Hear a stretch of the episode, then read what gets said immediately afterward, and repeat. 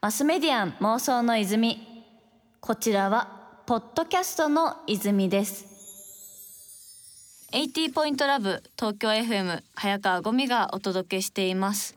ここからはゲストさんをお迎えして一緒に妄想していきたいと思います。それではご挨拶の方お願いいたします。はい。クロステック代表取締役 CEO 西条真一です。よろしくお願いします。よろしくお願いいたします。西条さんは先週に引き続き2週連続になりますが改めてよろしくお願いいたします、はい、よろしくお願いします。あの先週は様々ねあの普段されてる授業だったりとかそもそももともとはこう物を作るのだったりとか何かをこう生み出すことが好きというところから様々妄想の原点をお伺いしていきましたがちょっと今週はさらに今考えられてる妄想だったりとかについてお伺いしていけたらいいなと思います。そしたらあのー、最近というかクロステックでされてる授業でまあクロスマートというサービスもありますがこれってどういうサービスなんですか？これはですねあの飲食店と卸売をつなぐプラットフォームになってまして、うんうん、まあ、要は食材の発注をするためのプラットフォームというふうになってます。ほうほうほう。こう飲食店とかやったことないんでそれのこうどこが画期的なのかあんまりパッとわからないんですけど今までって逆にどうしてたんですかね？そうですね。あの飲食店ってすごく今 IT 化されてきてると思うんですね。例えばその、うんね、そうですね。予約とか集客もそうですし実際に決済とかもすごい IT 化されてきてますしあとあのアルバイトのまあ管理とか、まあ、そういうものも含めて。そうですね、ね、どんどんの IT 化されてるんですけども肝心のですね食材をこう発注するところがいまだにあのファックスとかで結構やってましてで夜その仕事が終わって帰り際にまあ、翌日こういう食材ないねってことで発注するんですけど、うん、夜あのファックスが混み合っててなかなかこうファックスがつながんなくて帰れないみたいな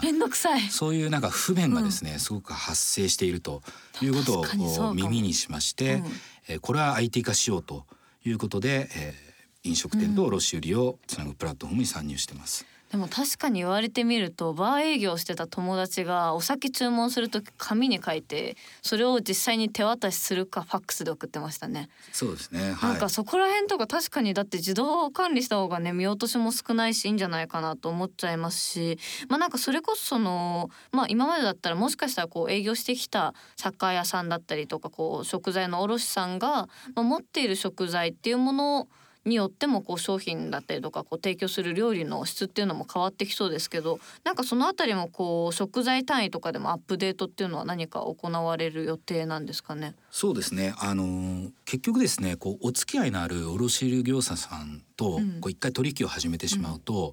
まあそのままこうずっと言ってるケースがあるんですけどなんとなく7で言ってねこうスイッチングコストが高いというかこう他に移動するのがまあ面倒くさいですよね。ただあの実際にはですね肉がじゃあいつも使っているクオリティの牛肉が 100g あたり、いくらだと適正な値段なのかとか、まあ、野菜もこう季節によって変動しますし、あとまあビールのようなものでも、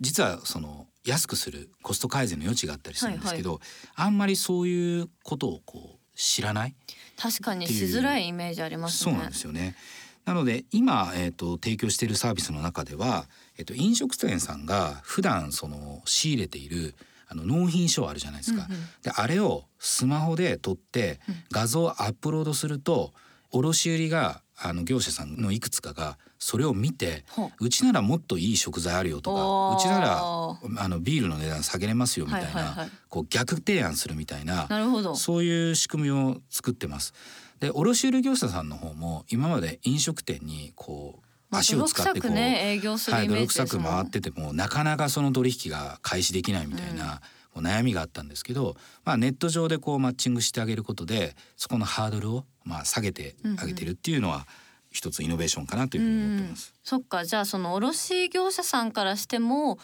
う何か工夫をされてたりとかこう努力をされている会社さんっていうのが、まあ、あの新規のお取引しやすいような状況にもなりつつあるってことなんですね。そうですね。これはかなり営業が楽になると思います。ね、だいぶこう、はい、変わるんだなって部分すごい伝わってきました。実際このサービスがこう普及していくことによって何かこう西条さんの中で想像してる未来だったりとかこうなったらいいのになって妄想ってありますか？そうですねでこのクロスマートというサービスを、うん、えー、と通じて日本のその飲食業界をアップデートしていきたいっていうのがまあ、妄想というかビジョンにはありまして、うん、で原点としては、えー、と私がその出身である、えー、徳島県のですね、まあ、実家の近くが非常にこう内陸で、はい、あの田舎なんですけどもやっぱりそのたまに帰省とかして外食しようよってこう思っても、ねうん、ちょっとパーッと行こうよというかね、まあ、車で30分以内ぐらいのところにほとんどほぼ行けてるあの飲食店がないとか。辛いですね、はい、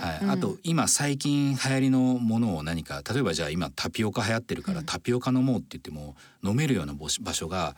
ほとんどない。まあ、唯一こう最新なものが入ってきてるとしたら、まあ、せいぜいコンビニぐらいの、コンビニはそうですね。全国平等にそうですね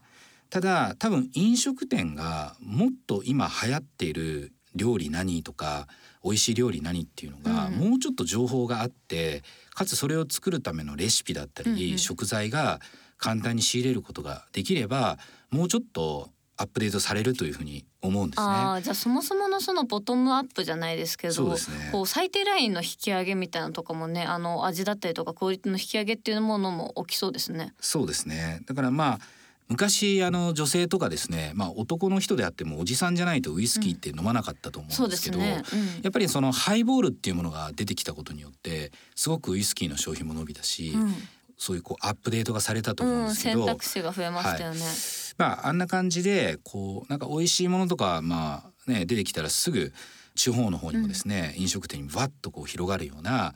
食のアップデートっていうことをやりたいですね。ああびっくりした。ポポポポポポとこう湧い湧いたんですね今。あのね今妄想の泉が湧きました。マスメディアン妄想の泉。いやでも本当になんかどうしても今 EC とかテクノロジーっていうと便利にって部分ばかりこう語られやすいですけど、はいはい、なんかそのあたりこう扱うメニューだったりとか、まあ、それこそ食材のロスとかこう飲食店っていろんな課題があると思うんですけどなんかそこを超えてこうユーザーの選択肢が増えていくってことがねあのクロスマートでできてきたら面白いんだろうなと思いました。そうですね。なんか Airbnb みたいにその時間帯、うん、たまたまその和歌山県の山中の近所の家で、うんたまたま昼作ってちょっと余ってるみたいなのが、うん、例えばそのスマホアプリ開いて出てたら それにちょっとお邪魔をして。うんお昼一緒に食べるとか。あ、それいいですね。結構いいと思いますけど、ね、なんかなんならあの手伝ってほしいことあったらしますもんね。あ、ね、の代わりにちょっとお掃除したりとか。のランチのエアビーみたいな。うんうん。ありだな、それ。旅行者には嬉しいかなと思います。うん、はい。し、なんかそれこそその。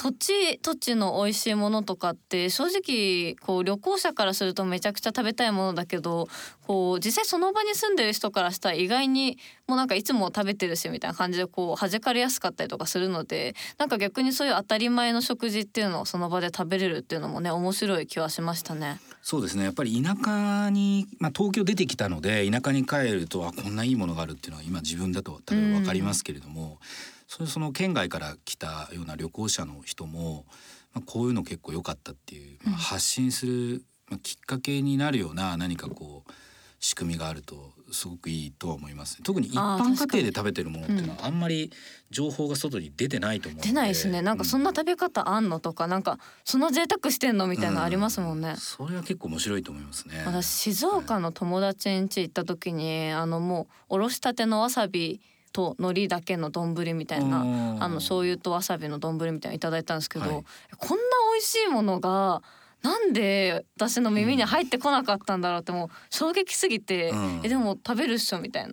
あとこうお茶とかも普通に入れてもらうんですけど普通のお茶マジで美味しいみたいな、うん、なんかそういうこう現地にいると気づかないような驚きっていうのも、うん、確かにこう土地土地でありそうですね。ありますねきっとこれは。なんかそういったものもこう先ほどちょっとお伺いしたんですけどこうクロスマートが地方のこう都市だったりとか場所と連携していくみたいな流れとかも今後、あったりするんですかね？そうですね。あの今実際にですね、あの先日契約いただいたところでちょっと面白いと思ったのが、まあ元々は卸売業者さんをこう探してたんですけど、あの高知県のですね、あの四万十川が四万十町ですかね。あそことこう提携ができまして、まあ、あの地元の食材を、まあ、クロスマートのプラットフォームを通じて、えー、飲食店に広めていきたいというようなあの話もあったりしてですね。まあそういう業者さんだけじゃなくてですねそういう地域とこう連携していくっていうのは今後も加速していきたいなというふうに思ってます。確かにその地域単位での連携っていうのすごい面白いですね、はい、なんかそれこそこう最近結構旅行ブームみたいなのもまあずっと前からだとは思うんですけどじわじわある中でこう食べ物ドリブンでというか食べ物を中心にして行く場所決めるみたいなの今後出てくると思うんですよね。なんかこうそれのきっかけで例えばそういう食材がどこかで食べた時に美味しかったからだから行くみたいなそういった意味でのこう地方創生的なことも可能性としてありそうだなと思いました。それこそあの結構最近びっくりしたのが野菜の直売所みたいなのがこう地方に行くとあるじゃないですか山の中とか、うん、私、和歌山行った時あのその昼ご飯用はないんだけど野菜直売所めっちゃあるみたいな。なんかトマト大量にしたから結局ねトマト買って食べたんですけど昼ご飯。なんかそういう野菜とかがこうメルカリになんかどうやら出品されてるらしいみたいな話も聞いてなんかその辺りこう物流だったりとかっていうものまああの実際こういいものがあってもどうやってそれを届けたらいいのか分かんないって人をこうサポートするような仕組みっていうのも今後出ていきそうだなと思いますね。そうですねメルカリのようなプラットフォームですねまあいろいろえこんなの価値あるのっていうものが、うん、あの見てたら気づくじゃないですか。まあ例えばブランドの紙袋だったりとか、うん、包装のこう箱だったりとかまあそういう分かりやすいものもそうですし多分そのねエアポッツとかも多分一個落としちゃうみたいな人いるじゃないですか。そうすると片方だけ売ってんすよね。そう片方だけとか一個欠けてるやつとかが欲しいっていう人もまあいますそうし、